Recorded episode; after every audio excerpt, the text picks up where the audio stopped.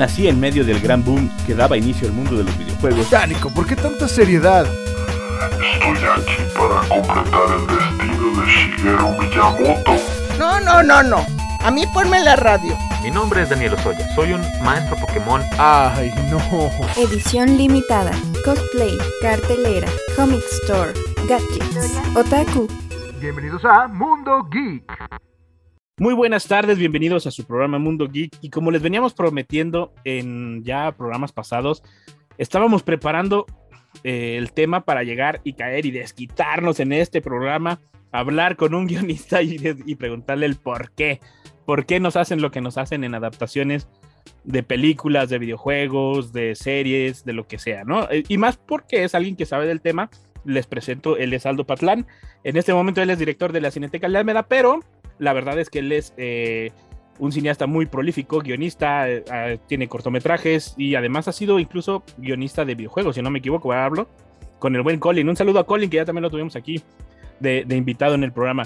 Bienvenido, Aldo. Y la verdad es que no te vamos a perdonar, jamás, ¿verdad que no, profe?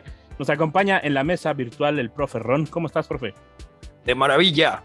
Listo para hacer una cacería de brujos contra todos los que adaptan de mala manera nuestras obras. Nuestras obras, exactamente. Es que vamos a tener que viajar en el tiempo para, para comenzar la cacería. Un gusto estar aquí. Muchas gracias por la invitación. Y sí, efectivamente, un tiempo estuve por ahí trabajando en un estudio de videojuegos con el buen Albert en Yogome. supongo que ya les habrá contado la, la triste historia. Buen un poquito, un poquito. Este, pero bueno, por ahí, por ahí anduvimos. Eh, también estuve dando clases de guion de videojuegos aquí en San Luis Potosí, en Mm. Tijuana y en, en un campus global de, de UNIAT, que es esta Universidad de Cine y Videojuegos. Y pues bueno, eh, sí, la verdad que el, el diseño, eh, el, perdón, la escritura de videojuegos, ya, ya no el diseño, pero sí, la escritura de videojuegos es algo que me, me, me gusta bastante. Me gusta ¿Qué- bastante. que tienen que ir muy de la mano, ¿no? Aparte del diseño y, y la escritura. Bueno, Sí. yo creo que, que incluso en el cine tienen que ir muy de la mano, aunque ahí es, eh, ¿cómo se llama? Estos fotogramas que crean a veces de su imaginación ustedes, pero tienen que ir muy de la mano, ¿no? Sí, de hecho en el videojuego es bien padre para escribir guion de videojuego. Lo trabajas, digo, si tú no eres el game designer, lo trabajas a la par del game, del game design. Entonces Mm. tienes como dos guiones ocurriendo de manera paralela, que desde luego hay estudios que hacen cosas gloriosas y maravillosas como Rockstar o Naughty Dog, y luego de pronto hay otros que dices, güey, ¿qué, qué onda? o Hideo Kojima, de pronto que es muy bueno, pero eh, Kojima todavía tiene como mucho el vicio del cine, que es muy, muy curioso, pero, pero bueno, digo, al final del día es, es ver cómo, cómo trabajas a la par, ¿no? Pero a ver, yo, yo quiero saber y quiero que nos platiques así de entrada. ¿Cuál es la diferencia? Ah, es que justamente en- te platico un poquito, te conceptualizo un poquito. En los programas pasados estuvimos hablando de las adaptaciones, de, lo- de, los, de los programas, de los animes, de las películas, para caer ya bien a este tema. ¿Cuál es la diferencia entre crear un guion desde cero, desde tu creación o desde la creación del equipo, a ya tratar de hacer una adaptación que ya existe, que ya es buena y que la gente la quiere y que la echan a perder de una manera magistral a veces y a veces le hacen un, tributo muy grande. ¿Cuál es la diferencia? ¿Por qué sucede esto? El dinero. O Otra sea, Gina. No vino Gina, pero vino Aldo Patlán para hablar del dinero. No, bueno, pues sí, o sea, eh, la diferencia es esa. Para empezar, eh, no sé, viajemos hasta los eh, 2000, Resident Evil 2, ¿no? Vamos a un videojuego, es más, el primer Resident Evil, ni siquiera el 2, el 1, tenía cinemáticas, ¿se acuerdan? Es un videojuego que tiene cinemáticas como tal y todo esto. En los años 90, 2000, el, el videojuego era, era una cosa chiquita. Si bien el videojuego no nace en esa época, como narrativa, el videojuego no tenía o no se le había explotado tanto por las limitantes tecnológicas. ¿Sí? Para mí, el videojuego nace como tal, eh, como narrativa y como concepto popular con el primer Mario Bros. a, a mediados de los 80. O sea, una cosa tan sencilla como ir de punto A a punto B, brincando, brincando, brincando, es una narrativa, era una historia, ¿sí? Pero para un lenguaje cinematográfico que tiene ya 100 años en los, en el, a principios de los 2000, pues bueno, de pronto se siente obsoleto la narrativa de punto A a punto B. ¿Sí me explico? Sí, sí. Ahora, eh, tu pregunta es, ¿cuál es la diferencia? La diferencia, creo yo, es el dinero y el tiempo, porque si bien Resident Evil tenía cinemáticas, eran cinemáticas de serie B, de películas feas, o sea, son cinemáticas que hoy en día ves y dices, güey, es, es horrible, comparado con, con, por ejemplo, el remake, el Resident Evil 2, que tiene unas, narra- unas- una narrativa visual hermosa, ¿sí? sí, sí. Ahora, en aquel entonces, al no tener tanto potencial y decir, mira, lo hicieron serie B, pero vendió mucho, vendió un montón, pues bueno, vamos a hacerlo película.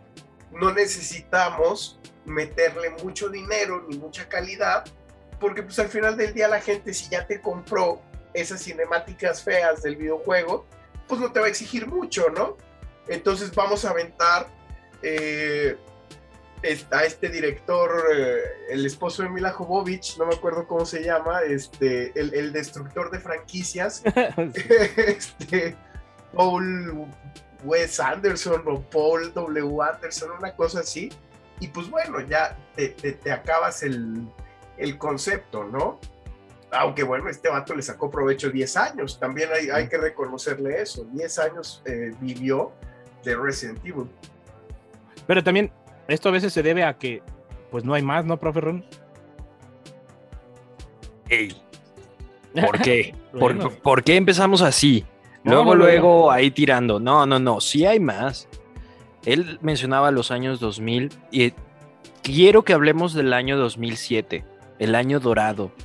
Juegos y videojuegos que marcaron y que cambiaron la narrativa. Por ejemplo, Bioshock, por ejemplo, Assassin's Creed, que tendrán lo que tendrán y jugablemente se sienten hoy en día duros, difíciles, clunky, se diría en inglés, pero que su narrativa es experimentar e ir más allá del punto A al punto B. Incluso Es Príncipe de. Persia, ¿no? Exactamente, también es otro de los grandes. El Metal Pero- Gear 4. el- Exacto. Eh, la llegada del Play 3, 360 y el Wii, como dices, 2006-7, sí revoluciona la narrativa durísimo. Sí, porque es así como un, a ver, la industria maduró, vamos a contar historias complejas, podemos y tenemos la atención como para seguir toda la historia, necesitamos más. Pero creo que tenemos que presentarlo y la mejor presentación tendría que ser mejor adaptación y peor adaptación. Patlán, ¿cuáles son? Para ti, ¿cuáles son las mejores o peor adaptaciones? Sí, sí, sí, que sirva como presentación para saber con quién estoy Es platicando. más, es más, vamos a ponerse la más difícil. Mejor adaptación y peor de videojuego y de cómic. Eh, De cómic. Sí, ya porque- vamos a. Vamos Porque a- de cómic ya sé cuál va a decir que es la mejor. Cuál es la mejor. ¿Y por qué? Exacto. Sí, para que se arme el debate ya de entrada. Ok, a ver. Mira, para mí la peor adaptación de videojuegos es una que yo veía que era muy sencilla, bueno, a mi parecer era muy sencilla porque seguía una narrativa relativamente tradicional en el juego y es, pues sí es mi videojuego favorito o uno de, o si no está entre los dos mejores, que es Max Payne. Eh, Max Payne me gusta mucho, mucho, mucho. De hecho, hace poco eh, estaba en oferta en el Steam el Max Payne 3 y así, ¿no? Comprar, comprar toda la versión. Y la película con Mark Wahlberg, yo no sé de dónde sacaron esto de que un ángel y cosas. Ajá. Y era como, ¿y eso qué? O sea, nada que ver comparado con esta escena bellísima. ¿Ya lo jugaron el videojuego ustedes dos? El primero, sí. El primero. Bueno, para mí, mi favorito creo que es el 2. Y le tengo mucho cariño a ese porque en el ciber que estaba atrás de mi secundaria, las computadoras lo tenían y me acuerdo que me echaba la pinta. Estaba en la tarde, entonces me echaba la pinta y ahí me quedaba ocho horas pasando el juego una y otra y otra vez, ¿no? Me encantaba. Pero en el juego, en el 1, hay una escena bellísima en el cual vas caminando sobre un hilo de sangre que es la sangre de tu bebé asesinado, ¿se acuerdan? O sea, ese tipo de cosas me parecen maravillosas en la narrativa del videojuego.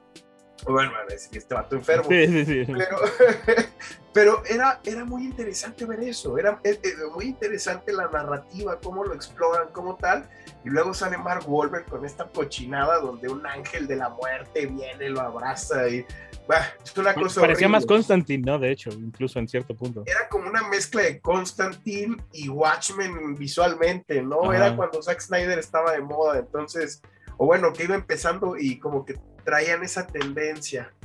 Y la mejor, no sé, yo creo que Sonic, ¿no? No, no sé.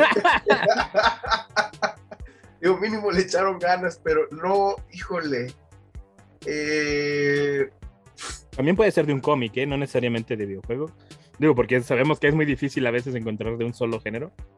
Sí, de un videojuego me parece muy difícil. Ahorita no me viene uno a la mente como tal. Las tortugas ninja, no te hagas.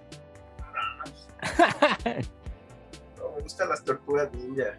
Y de un cómic, Ay, no la mejor adaptación de un cómic. Mira, qué buena pregunta. No, hombre, Hatlan, ya no, no encuentra nada. Venga.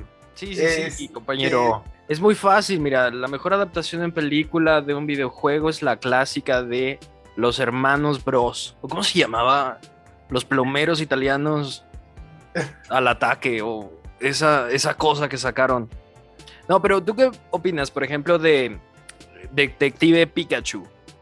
¿Fue buena, fue mala? ¿Consideras que es una adaptación o solamente es una inspiración para contar una historia distinta? Porque el videojuego sí. está... Te vas a burlar de mí.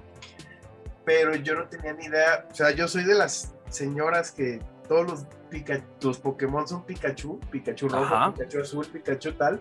Entonces, cuando vi esa película, porque mi novia la quería ver, no la entendí. Ah, échale O sea, la culpa. No supe, no, no le entendí. No supe qué estaba pasando. Era como de, y ese mono, y ese, y ese, y luego de pronto, ¿por qué Pikachu era humano? Pero ¿por qué? O sea, sí fue como muy extraño para mí esa, esa película, ¿sabes? Ahora, Y otra de las cosas que también puede ser también un vicio de, de esta industria, que se hacen películas demasiado de nicho. No le entiendes si no has jugado el videojuego, si has leído el cómic y hay demasiadas bromas locales. No sé si eso sea un problema o es simple y sencillamente un síntoma de a quién están haciéndole la película. Sí, probablemente también el nicho, creo que tiene mucho que ver. Es algo que me parece maravilloso, por ejemplo, en Marvel, ¿no? Que Marvel no tiene nicho como tal. O sea, creo que Marvel se supo vender de manera, eh, de manera individual. Ahorita que hablaban de los cómics, digo, eh, de pronto la gente que nunca ha agarrado un cómic, pero ha visto las películas de El Hombre Araña, se emocionaron con, con esta última, con eh, No Way Home, o ¿cómo se llamó? ¿Sí? Creo que sí. Sí, Pero- es-. Ahí sí, creo que sí, Nico. Acuérdate que te la viste siete veces ya, esta Espérate. semana. Es, es un tema que le tengo guardado para el final del programa aquí al buen Aldo Parlán. A mí sí me gustó. A mí sí Hombre, me gustó. Y Marvel la, la supo hacer, pero, hombre, también no se vuelve algo repetitivo. Yo veo que acomodaron Shang-Chi y fue lo mismo que, que hicieron con Doctor Strange. Y es, Doctor Strange es lo mismo que Iron Man, pero ahora con poderes mágicos. O Shang-Chi es Black Panther, pero ahora en lugar de ser eh, comunidad africana, ahora es comunidad china. Entonces, no, no lo sé, digo, ¿lo hicieron bien? ¿Lo hicieron mal? ¿Tú qué opinas de Marvel? Háblale, háblanos pros y contras. el pro, creo que Marvel ya funciona de manera sola. O sea, creo que Marvel ya no necesita de nadie para funcionar. Eso creo que es el gran pro de Marvel hoy en día. Marvel es ya un- una máquina independiente, o sea, Marvel Studios, hoy en día me atrevería a decir que tiene más peso como estudio de cine que como empresa de cómics. No me refiero a, a- a- su historia en general, Sí, pero sí hoy en día yo creo que cuando le dice a alguien, oye, ¿te gusta Marvel? Piensa en las películas, no piensa en los cómics.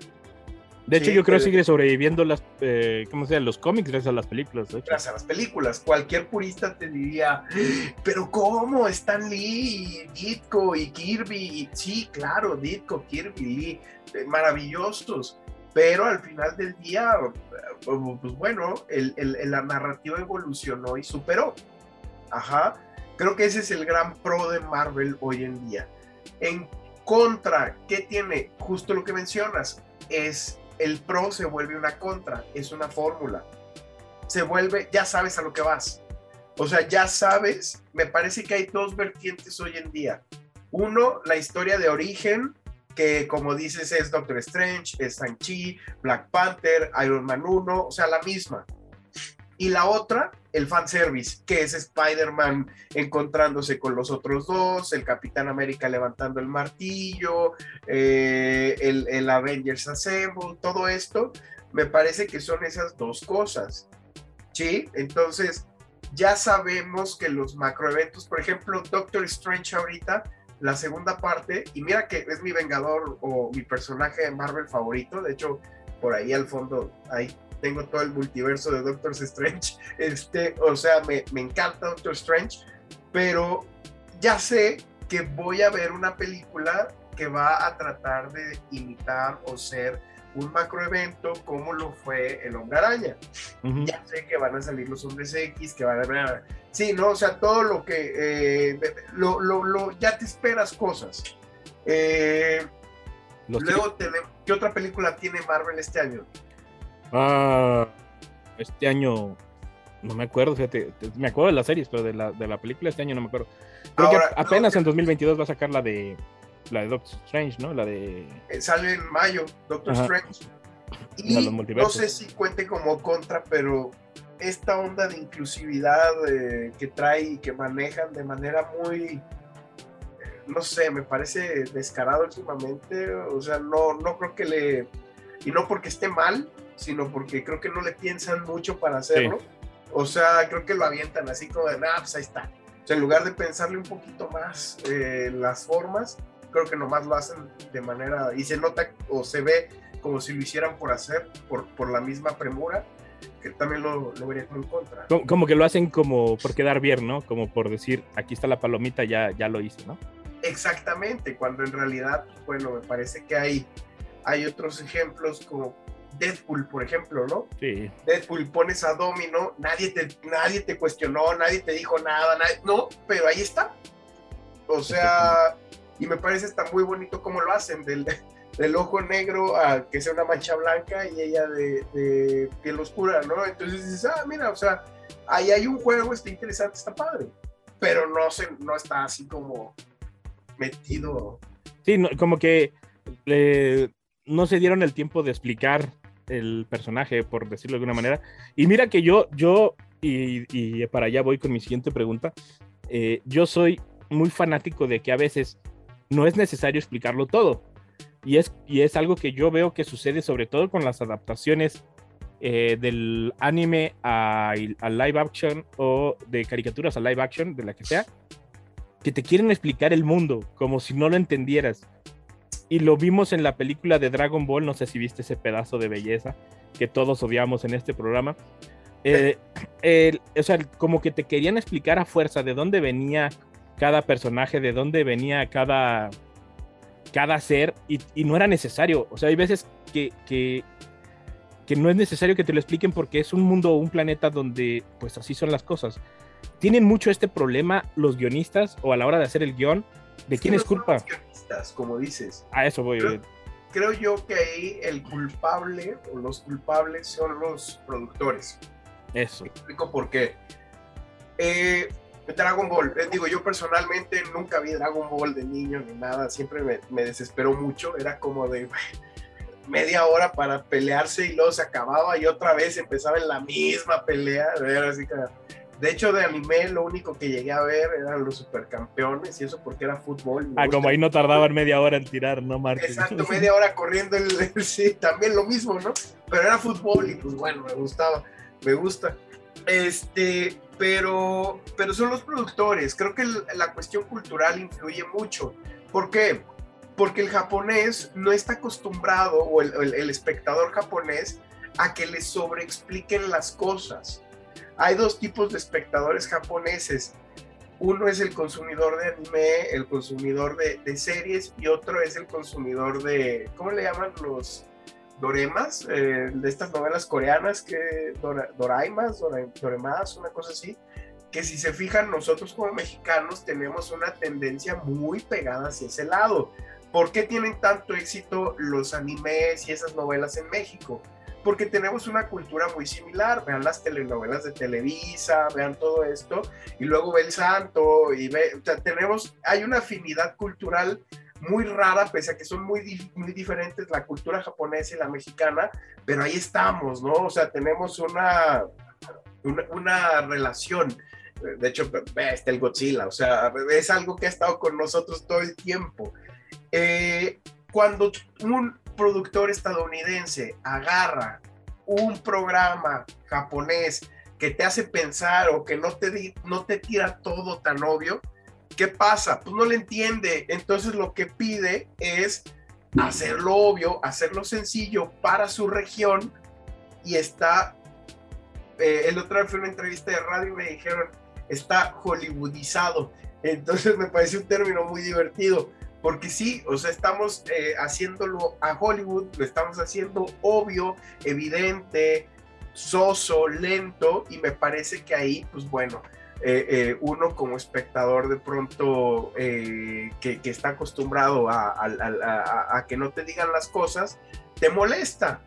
De pronto yo, a lo mejor que no soy fan de Goku y no ni sé cómo se llaman porque todo mono con pelos de punta es Goku, este de pronto te diría, "Oye, pues sí la película es fea, pero no por el insulto al anime ni nada, sino porque la película te explica las cosas y dices, "Oye, esta cochinada, ¿qué? ¿No? Es es es difícil." Y el ejemplo perfecto me parece que es la nueva Matrix. O sea, nadie le entendió y están así, "Eh, qué porquería o tal. Y dices, oye, la película es demasiado compleja como para... Pero, nada, es que es una historia de amor y se van por lo fácil, se van por lo fácil, se van por lo fácil. Cuando en realidad es una metanarrativa de, de Lana Wachowski muy, muy, muy, muy interesante en el inicio y que sí, ya después a lo mejor se desfigura, pero empieza, bueno, a mí me, me- me pareció grandiosa, ¿no? El, el inicio. Sí, de, de hecho, sí es bastante complicado y muy, ¿cómo se dice? Como de, de muchos problemas mentales, ¿no? Digo, hablando de Matrix. O sea, la verdad sí es como de echarle coco. Al final sí siento que como que se aburrió y ya no lo quiso terminar, pero Como que se enredó en su propio guion y dijo, ay, no, mejor no. Como que no era por aquí, me equivoqué de lado, déjenme voy por acá. O sea, pero sí, a eso volvemos, ¿no? Que, que no que no es nada más el guionista o nada, nada más el creador, sino que se empiezan a meter varias manos, se empiezan a meter los productores, se empiezan a meter los directores, porque digamos, el director a fin de cuentas también tiene que grabar lo que él quiere por su visión, lo que quieras, y hay incluso quienes le meten mano al, al guion, lo, lo modifican. eh, varios ejemplos de ellos incluso fue The Night, The Night, Before, eh, The Night Before Christmas, también le metió mano. Eh, ¿qué- ¿Cuáles otras? Que Bueno, por ejemplo ahí es un pro. Todas las de Miyazaki, perdón que me meta, las que son las películas de Miyazaki, como siempre le están, vamos, él cuenta una historia con el castillo vagabundo y con otras, y acá en Estados Unidos, aunque no las hicieron ellos, les ponen otros textos extra o diálogos extra para que entiendas toda la onda de lo que te están metiendo ahí.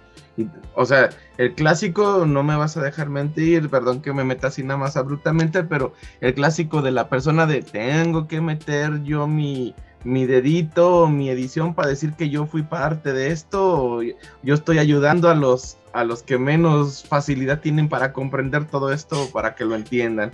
Y, y entonces no dejan eh, desenvolver a las personas en cuanto a generar una, un, un desarrollo mental más crítico o cognoscitivo hacia lo que les quieren dar a interpretar ahí. O sea, nada más, mira, aquí está y es azul y ya, no te pongas a pensar otra cosa y ya.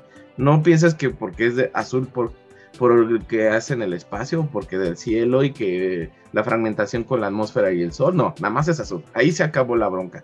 Y, y el manipularlo, hacerlo tan simple, pues eso empieza a ser, empezamos a querer muchos que eso, o sea, que no nos lo compliquen, como lo, como lo que dices que pasó con Matrix, que nada más una parte, empezaba bien, pero todos se fueron por la parte nada más de, no, es una historia de amor y se acabó, y qué aburrida. No se fueron en el trasfondo de la historia. Exacto, y de hecho, ahorita volviendo a la parte del videojuego, retomando eso, es bien interesante cómo en el videojuego ocurrió lo contrario. Ocurre lo contrario en la época que mencionaba ahorita el, el maestro Ron, porque ¿qué pasa? En el videojuego la narrativa, lejos de irse simplificando, se va volviendo más y más y más y más compleja. Y no nada más los japoneses, no nada más los chinos, los gringos también, porque ellos se adaptaron a todo esto. Ahora, ¿qué consume? Es una realidad el, diseñador o el escritor de videojuegos gringo, mexicano, lo que sea, pues pura cultura japonesa, anime y tal. Digo, desde luego hay grados absurdos como Kojima y su videojuego de caminar, que es muy bonito y, y de verdad la primera vez te impresiona y dices, ay, cómo el control y todo, eh, desde pararte a orinar y cosas así, o está muy padre, ¿no? De hecho, fíjate, a mí lo que me desesperó del juego no fue su jugabilidad de caminar, fueron sus cinemáticas eternas. O sea, fue el cine lo que me desesperó de ese, del, del Death Stranding, ¿no? Pero fueron las cinemáticas. Yo creo que eh, ahí se le, se le pasaron un poquito, pero el, la narrativa del videojuego creo que es muy libre en dejarte a ti explorar y conocer las cosas. Tú sabes si quieres saber de más o te basta con lo que te di. ¿Sí me explicó? O sea, por ejemplo, si jugamos un, un Uncharted, el, el, el 4, el Uncharted 4, ¿lo jugaron? No. No, no, no. Pero espérame, antes de que entremos de lleno al tema, ya llegamos al primer corte. El tiempo en radio es muy cruel. Los interrumpo aquí porque ya los vi que se iban a ir como en tobogán. Y vamos a un corte, regresamos, no se preocupen, están en Mundo Geek. Oye, en un momento regresamos. Ya estamos de regreso en Mundo Geek. Regresamos, Patlán, te interrumpí. Ahora sí, si quieres terminar tu tema. Ya ni me acuerdo. Del Uncharted. no, sí, los Uncharted. Uncharted puede ser un juego que, bueno, de hecho lo han comparado mucho con Indiana Jones, ¿no? De pronto, que es, ah, sí, aventuras, tal. Tom Raider, que aquí el, el buen este, Paco Toño tiene ahí al fondo a, a Lara Croft. Sí, sí, sí. Eh, pero, pero de pronto, eh, un Uncharted, tú puedes explorar la historia eh, buscando cada uno de los tesoros escondidos y vas a descubrir un poquito más. ¿sí? Y ya te quedará más claro aquello que, pues bueno, la narrativa lo hace obvio, pero si no le entendiste lo que sea, busca los tesoros y lo vas a encontrar más. Entonces me parece interesante que, y, y si te fijas, la mayoría de los videojuegos tienen esa dinámica. Tú decides si tú juegas al ritmo que tú quieres. Un Mario Bros. hoy en día es abismalmente diferente a un Mario Bros. de hace 30 años. Sí, sí, sí sigue tratándose de caminar y de aplastar y de matar, pero bueno, de matar no, pero este, de, de, de, de salvar a la princesa. a la princesa, pero ya es diferente. Eh, Zelda, el, el, último juego, el Breath of the Wild. Ah, está buenísimo. ¿Qué lo hace tan maravilloso? El hecho de que tú lo juegas como tú quieres. O sea, nadie te puede decir cómo jugar Breath of the Wild y tú lo juegas y no es la misma experiencia que la mía. No lo jugaste igual que yo. Si yo quiero, a lo mejor voy y mato al primer monstruo, al último, luego, luego. Tendría que ser yo muy bueno y muy ágil para vencerlo. Sí, pero, pero está la posibilidad. Pero incluso ahí también es otro de los grandes debates. Al ser un juego abierto, o de mundo abierto, por así decirlo, no se siente como si careciese de guion o de narrativa su jugabilidad va de la mano con la narración y entonces a pesar de que es adaptativo porque tú se adapta a la manera en la que el jugador quiere aproximarse a los desafíos que éste te impone, esos desafíos tienen sentido dentro del mundo en el cual se está desarrollando la historia, exactamente. ¿Se acuerdan que al principio les dije que para escribir guion de videojuego había que ir a la par del game design? Es por eso. Y ahí es donde, si se fijan, los videojuegos de nueva generación, cuando tú seleccionas el nivel, ya te dice modo fácil, te cuenta una historia. Modo medio, mezcla entre historia y jugabilidad. Modo difícil, da prioridad a la jugabilidad. ¿En qué sentido? Que si tú lo que buscas es un reto eh, por esta sensación de el, el- lo que decían del videojuego, ¿no? Que te da el felicidades, ganaste, que no te daban tus papás, bueno, lo juegas en difícil, ajá. Pero si lo que quieres es nada más la historia y dices, bueno, no me importa el- la jugabilidad, pues lo juegas en fácil, lo acabas rápido y ya sabes de qué se trató la historia. Ahora, si quieres el punto medio, que yo siempre recomendaría ese, tú lo juegas en punto medio y entonces hay misiones más difíciles que otras, pero esa dificultad tienen que ver con la narrativa. ¿Sí? Exactamente. Por ejemplo, ¿qué es lo que sucede con los Dark Souls? No puedes jugarte un Dark Souls en fácil porque no es la misma experiencia ni la historia llega a transmitirte lo mismo porque no estás arriesgando lo mismo. Entonces, que era lo que yo decía cuando hablaba del 2007. Ojo, ahorita estaba revisando la lista de los juegos de 2007. God of War 2, Team Fortress 2, Uncharted, Assassin's Creed, The Witcher, Super Mario Galaxy. Puras joyas. Yo creo que ese fue el mejor año que ha vivido la industria del videojuego porque son historias serias. Incluso aquí tal vez genere un poquito de debate, pero siento que una de las mejores historias, o de la narrativa, o del guion, o de toda esta combinación de jugabilidad y, guion, es Call of Duty Modern Warfare 2. Es buenísimo. Es el del aeropuerto, el que empieza Así con la balacera. Claro. Exactamente. Es buenísimo. Incluso por ahí Paco Toño está mostrándonos Tomb Raider. Tomb Raider también tuvo una muy bonita historia, pero también siento que fue en una época en la cual los videojuegos se querían parecer al cine. No sé si recuerdan un first person shooter eh, ubicado como en una edad victoriana, más o menos como steampunk, que literalmente era escena tras escena tras escena y parecía una película Sí. pero era un pasillo inmenso y no sentías como si de verdad hubieses estado interactuando. En cambio hay juegos que también son un pasillo, pero que están hechos y pensados de tal manera que a pesar de que no tienes ningún punto de agencia dentro de la historia, se sienten divertidos. Entonces siento que ahí está una de estas cuestiones, ese, ese equilibrio entre jugabilidad y narración que muy pocos juegos logran acaparar. O hay otros que te dan la opción, por ejemplo, no, sé si me equivoqué, se llama Fable, que te, tú según lo que decidías, eras bueno o eras malo, te ibas volviendo bueno o te ibas volviendo malo en el- como personaje. Y entonces eso te daba una opción de pues, no ser siempre el héroe, sino por tus decisiones ahora quiero ser el villano o quiero ser el maldito de la, del videojuego y órale a, a darle a las otras decisiones. Pero bueno, volvemos a las a las aperturas de luego de ese señor que dice que los videojuegos son malos, los Nintendos. Pero, pero de, de hecho sí se, se vuelve muy interesante porque te deja decidir, ¿no? O sea, te deja, te deja libre albedrío, pero, por ejemplo, aquí hasta dónde llega el trabajo del guionista o de la persona que, Uh, que está armando la historia. no, Porque, hombre, de hecho, eso es lo más interesante. Y ahí vamos a mi, a mi videojuego favorito, probablemente hoy en día. Y ahorita que decías desde el dos- de que el 2007 el mejor año, sí, y, lo, y si no, el 2018 diría yo. Y ahí vamos a, a- a Red Dead Redemption 2. Híjole, para mí, así como cuando vi El Padrino o Goodfellas, que puedo decir que cambiaron mi vida, así fue jugar Red Dead Redemption 2. Me cambió la forma de entender la narrativa. Eh, Red Dead Redemption 2, ¿lo pudieron jugar ustedes? no, yo no, ese no.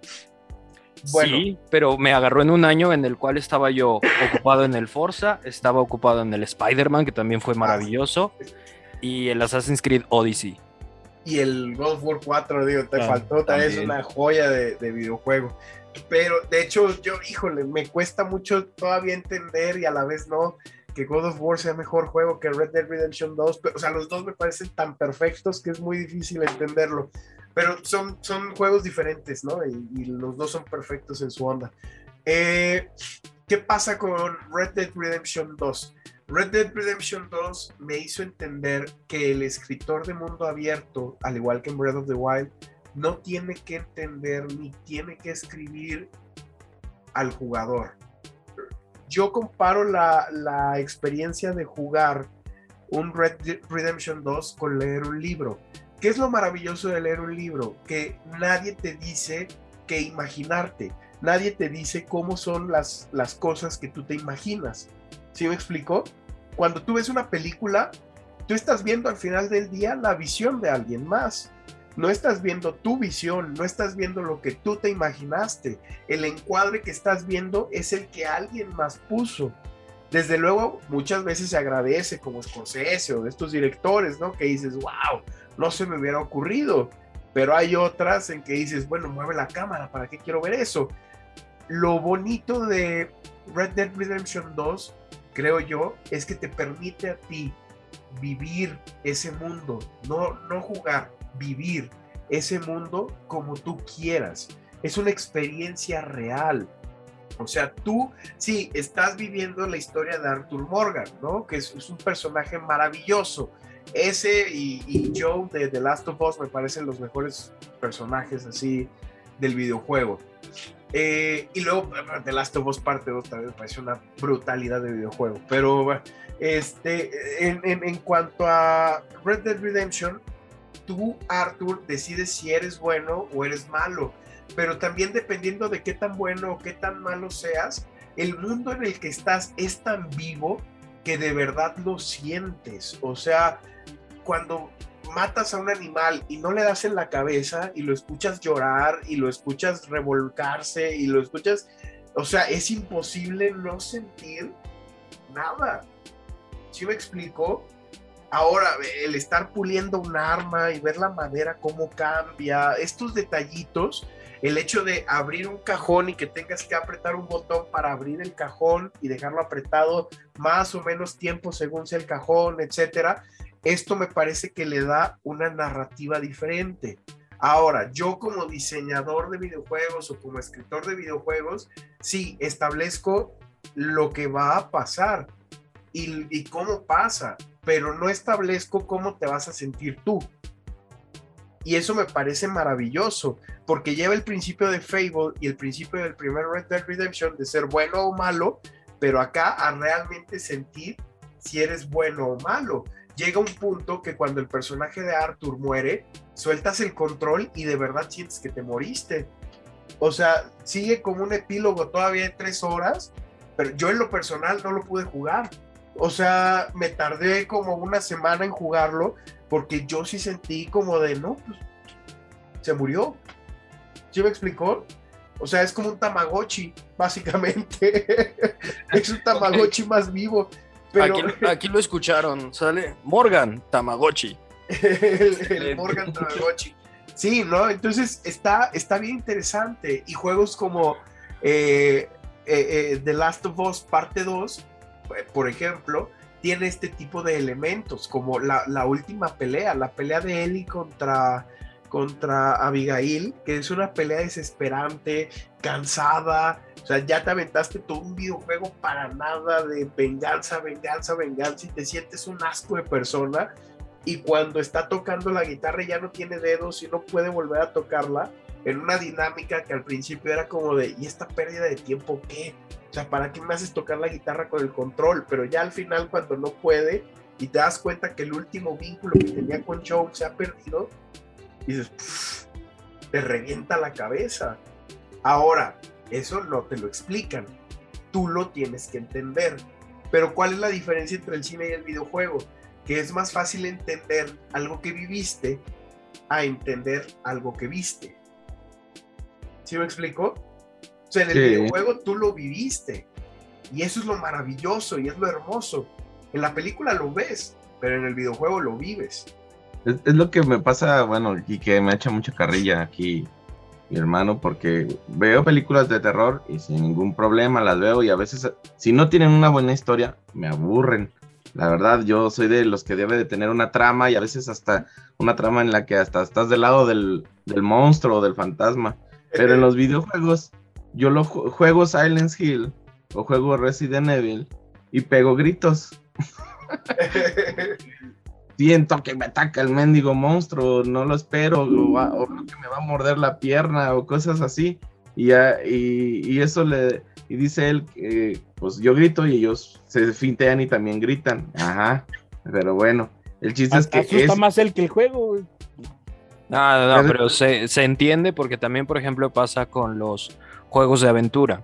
Tú ves una película en la cual el protagonista eh, logra vencer a un boss y dices, bien, bravo, qué padre, pero tú controlas y tú eres el que se convierte en el que pudo vencer a ese boss que tantas horas te hizo rabiar, que tantos controles te hizo romper y lo vives exponencialmente.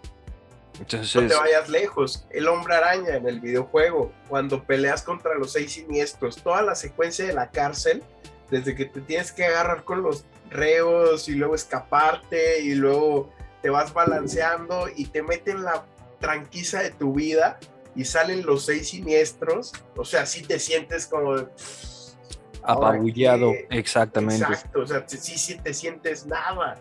Los Uncharted tienen mucho eso, ¿no? De pronto.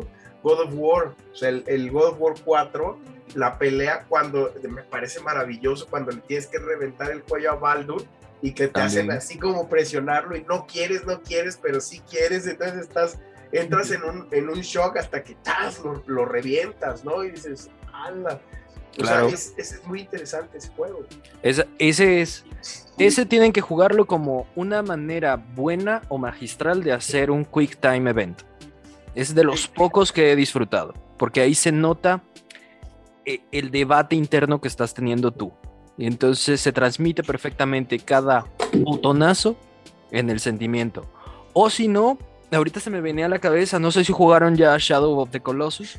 Uh, es una maravilla y me parece el, el ejemplo perfecto de cómo escribir un videojuego. Eso es buenísimo también, porque lo tiene todo, la ambientación, la jugabilidad, la historia, el guion, todo. Es buenísimo. Perfecto. Ese videojuego es perfecto, no hay otra palabra. y es tan sencillo y no hay un solo diálogo.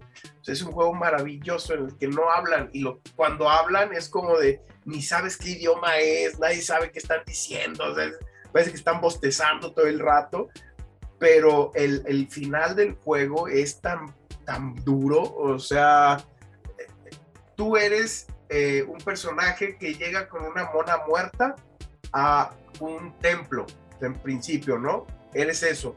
La dejas ahí y para revivirla te dicen que tienes que matar a nueve o doce colosos, no me acuerdo, doce, 12. a los doce colosos que habitan en esas tierras. Y ya vas y el primero vas, lo matas y tal. Y luego al segundo, y luego al tercero, al cuarto, tal, tal. Y conforme vas matando, tú te vas volviendo como en un ente oscuro, un ente oscuro, un ente oscuro, un ente oscuro, hasta que al final, básicamente, revives a, a esta muchacha, pero tú te destruyes por completo y te conviertes en un ser eh, totalmente consumido por la maldad. Está bien interesante esto, porque cuando lo vuelves a jugar, te das cuenta que los colosos, si tú no les atacas, ellos no te atacan. No te atacan, Son, exacto. son unas criaturas bellísimas, o sea, son unas criaturas que ves y dices, qué hermosos son estos monos, o sea, están muy, muy bonitos. Me fricié. Poquito, pero sí te escuchamos, no te preocupes. Ok, sí es como, son unas criaturas eh, bellísimas y, y quién sabe por, por qué eh, las estoy matando hasta que de pronto, ¡pum! Ya las maté. Y, y- y se vuelve una experiencia bien padre, ¿no? Sí, ya es bien padre las mate. Este, No, no, no, o sea, el, el- el- el volver a darte cuenta de todo lo que pasó. Ah, No, mira, pero- ahí están los colosos. Pe- Pero es que aparte eh, se vuelve parte de, ¿no? Que entiendas que a lo mejor pues los tienes que atacar porque es parte de la historia, porque es parte de, de lo que hay que hacer como trámite del videojuego, pero que también tiene su parte buena y su parte bella, que es como lo que... ¿Cómo, cómo se llama esta película que salió hace poquito de, de Netflix, creo? De cómo, cómo sobrevivir en un mundo apocalíptico, algo así se llamaba. El de manual de... El de manual de, de manual de Ah, pero no el de zombies, sino el de monstruos. Exactamente el de, el de monstruos, el que, el que es como un catálogo o no sé cómo se llama la película para sobrevivir a los monstruos, algo así. Y, lo mismo sí. le decía, que, que eran, a fin de cuentas, que eran animales, que eran seres vivos, y que si no los molestabas, pues no había ningún problema, o sea, que, y que había algunos que incluso pues eran buenos, que, que solamente pues estaban ahí, existían, ¿no? Y yo Sí. creo que y es parte de lo mismo, ¿no? Darle esta, esta visión al mundo, aunque pues a fin de cuentas los tienes que matar, porque es parte del juego, ¿no? Así es. No, no forzosamente, porque por ejemplo, Grand Theft Auto, yo nunca pasé ninguna misión. Me la pasé nada más jugando, manejando los carros y, y nadando y en ratos provocando a la policía, pero las misiones nunca las pasé. Nada más era para, digamos, de como agarrar aire, como salir a pasear. Pero, se vale, ¿no? Es la parte que te deja hacer el mundo abierto.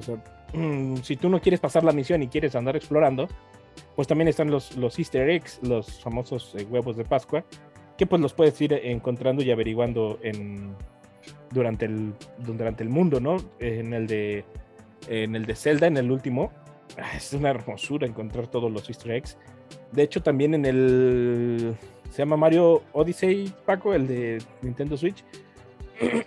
Hay varios juegos que tienes que, leer, que jugarlos, o sea, no, no necesariamente Mario, sino hay otros juegos aparte, no me acuerdo si es, no les quiero mentir, pero creo que es Smash o uno de esos, donde hay misiones como en conjuntas, o sea, donde tienes que ver ciertas, este, ciertos mundos, tomar ciertas fotos, las guardas y las buscas en la memoria para, para descargarlas en el Mario Odyssey y viceversa, o sea, como para desbloquear cosas pero son cosas que te vas dando cuenta solamente por andar tonteando, o sea, como por andar explorando en el mundo, literalmente. Patlan, Ande. una preguntota. Y, y esta es una preguntota que, que, que ya, ya te la venía planteando desde hace mucho. ¿Por qué la tropicalización de a veces de los live action, de las adaptaciones?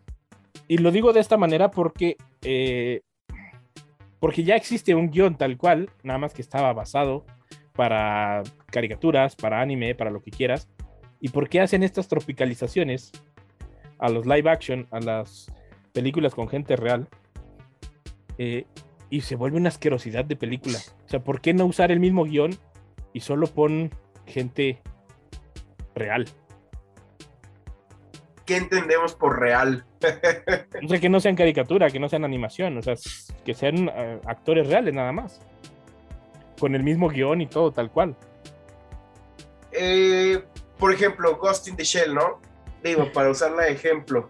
Sí. Me sí, parece que el anime está ahí y dices, esto no, no necesita nada para hacerse una película live action más que efectos perrones y una buena actriz. ¿Por qué no funciona? Mm, para mí no funciona porque se queda corto en la historia. No Para mí no, funciona explica, porque claro. viste primero el anime. Porque era lo que comentábamos el programa pasado. Si llegaste y la adaptación de live action fue la primera cosa que viste, te gustó. Si viste el anime, te das cuenta de que se quedó corto. Que adaptaron y que hollywoodizaron demasiado. Que redujeron, que le, le echaron ahí 3 litros de agua porque dijeron, esto está muy denso. Vamos a diluirlo un poquito. A mi parecer. No sé tú qué Ah. opinas. Ahí llegaste a una palabra bien interesante. Está muy denso. Fíjate, yo primero vi la película de Ghost in the Shell y después vi el anime. Y la película me pareció aburridísima. Dije, ay, qué ñoña es esta película, ¿no? Así como de, qué padre está Scarlett Johansson, qué bonita. Qué bonito se ve Tokio así, qué padre. Pero qué aburrido. ¿Por qué está tan aburrido? Porque Una película, al final del día, es un medio masivo de comunicación. ¿Y qué pasa con los medios masivos de comunicación? ¿Se acuerdan de la última tentación de Cristo de Martin Scorsese? ¿Qué pasó cuando se estrenó? Sí, sí, sí, fue un, un golpazo mediático. Quemaron cines, quemaron eh, pe- copias de la película, hicieron todo esto. ¿Por qué? Porque la película se metía con temas de religión. ¿Qué pasa con Ghost in the Shell, el anime? Hace lo mismo, se mete con esta cuestión del creador, se mete con estas cuestiones de ser o no ser, etcétera, etcétera. ¿Y hasta ¿Qué? qué punto es alma o conciencia o máquina? ¿Qué pasa si yo aviento eso a un público que quemó un cine porque decían que la película de Scorsese que se hace, trata sobre la redención católica de Cristo, que me parece, o sea, si lo ves desde el lado católico, pues es muy bello, pero si la gente que no le entendió a eso y quiso quemar el cine solo porque salía Cristo de William Dafoe besándose con María Magdalena, ¿qué pasa si le pones live action de Ghost in the Shell? Va a decir, no, pero ¿cómo? Este, no, ¿sabes qué? Mejor pones Scarlett Johansson en un traje pegadito y ahí nadie te va a decir nada. Ah, pues sí, órale va.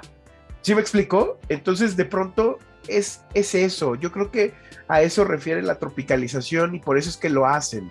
Porque al final del día tienes que cumplir una, pues un gusto, una tendencia y no tanto una historia. Porque una cosa que no nos podemos olvidar es que a Hollywood no le importan las buenas historias. No le importa que una historia esté bien contada. ¿Qué le importa? Que una historia venda. ¿Por qué la película del Guasón fue tan galardonada y alabada por todo Hollywood? ¿Ustedes saben?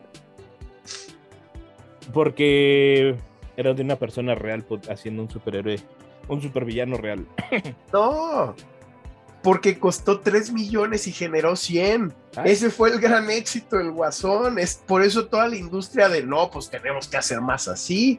Pues imagínate el negocio, estás, reci- estás recibiendo mucho, mucho más de lo que invertiste. ¿Sí me explicó? Sí, sí, se O sea, digo, a lo mejor es una forma muy ojete de verla, pero creo yo que así funciona la industria. O sea, se los digo porque, porque lo he visto, ¿no? lo, lo- lo- lo he vivido. O sea, así, así son. Cuando tú vas y pichas una idea, no te preguntan, oye, ¿y qué va a hacer reflexionar esto a la gente? Te dicen, oye, ¿cuánto me cuesta y cuánto me genera? Punto. sí, ¿cuánto voy a tener de regreso, no? Claro, y pues es un negocio al final del día. El videojuego, creo yo, que ya pues, obviamente es un negocio, lo es, pero creo yo que ahí está todavía abierto de una manera más noble la parte de la narrativa.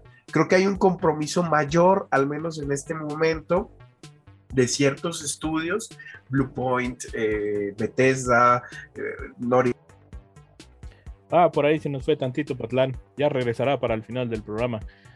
Eh, recomendación de una adaptación, ya sea videojuego, anime o lo que sea. y, y cuál creen que falta? Ok, recomendación. La primera recomendación. Y esta va a generar mucho debate. Constantine, Mm, por favor. Ella, Constantine, y necesitamos un Constantine 2. sí. ¿Vale? Mi- mismo Keanu Reeves ha dicho que él ha trabajado por querer traerlo de vuelta y, y no, lo, no lo ha logrado. No, pero esa es una de las que se necesita. Eso en película. Adaptación que es necesaria. En videojuego, algo que necesitan jugar y que necesitan por favor aprovechar todos, Undertale. Se puso de moda, salieron los memes, pero Undertale es maravilloso. Y ese es el control que tiene un solo creador sobre su guion y sobre su juego. Mm, exactamente. Eh, Paco, recomendas una recomendación y cuál es el que crees que falta. La misma pregunta va a ser para ti, Patlán, para que vayas preparando. Va, Paco. Claro que sí. Eh, de películas de, de las que han hecho en, live action, la una de las que me gustan a mí es Silent Hill, la 1, porque la 2 está hecho un fiasco. Eh, ya dice terror en Silent Hill, esa no. Esa ya se aprovechó de la fama de la primera. Me gustó, obviamente podría decirse que hay dos, tres cosas que podrían mejorarse, pero está, está bien realizada esa, esa película.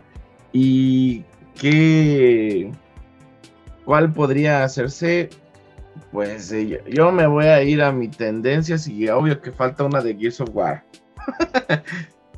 y Batista podría representarlo a Marcus.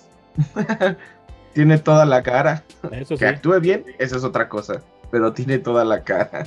Aldo, tu, tu recomendación y cuál crees que falte de alguna de las adaptaciones, ya sea videojuego, de anime, de cómic, de lo que quieras.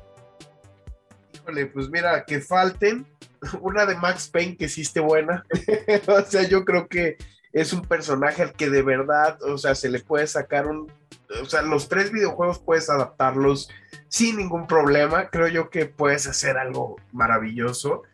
Y, y si no, si fuera algo nuevo, eh, híjole, estaría bien difícil. Pero, pero un Metal Gear o sea, no sé qué, o sea, Metal Gear de pronto tiene cosas maravillosas como esta misión de cambiar el control eh, de puerto y cosas así, está bien padre, ¿no? Que de pronto en cine pues no podrías hacer, porque Kojima creo que es mucho más diseñador que cineasta y está bien, pero eh, está bien interesante. Y la otra pregunta, ¿cuál era, mi Nico? ¿Que ¿Cuál quieres que falte y cuál recomiendas? Recomiendo de qué? Adaptación. De los de live action que, te, que digas Live que haya action, la salido. mejor adaptación que haya salido. Ya sea de videojuego, película o de anime, lo que quieras. Eh, híjole, no, la verdad, no les podría recomendar. Así como adaptaciones de. Quiero ver The Last of Us de HBO. Quiero ver qué tal está. Ah, ¿sabes cuál? A lo mejor. Bueno, es que no es adaptación. Es como secuela, pero la serie de Watchmen. La serie, no la película. La película es una porquería. Ah, sí. La serie es brutal. O sea, de verdad, muy, muy buena serie esa, ¿eh? O sea, es, es maravillosa. Y discúlpenme, pero ya se nos acabó el tiempo. si no, sí, Tenía un argumento sobre Halo, pero ya ahí luego lo platicaremos. tendremos más programas para esto. Muchas gracias por acompañarnos. Esto fue Mundo Geek. Recuerden, estamos todos los martes de 5 a 6 de la tarde. Muchas gracias, Aldo, por estar con nosotros. Aldo Patlán, ya pronto crearemos una, una versión 2 de este programa, porque creo que hay muchísimo para cortar en este tema. Nada más hay que ver ahora qué otras películas haremos pedazos o qué otras adaptaciones haremos pedazos, porque hay muchas que están saliendo este año o que van a salir. Muchas gracias, Paco. Gracias, Enrique. Hasta luego. Gracias a ti. Gracias Nos a vemos. ustedes y espero haber podido ayudar a los amigos guionistas que luego me los destruyen mucho por acá, pero de verdad no siempre es su culpa, ¿eh? No Sí, siempre sí. es su culpa. El dinero manda, el dinero manda. Muchas Eh. gracias por acompañarnos. Ay, Hasta la próxima. Bye. Gracias por acompañarnos una vez más. Por el momento es hora del Game Over. Hasta la próxima.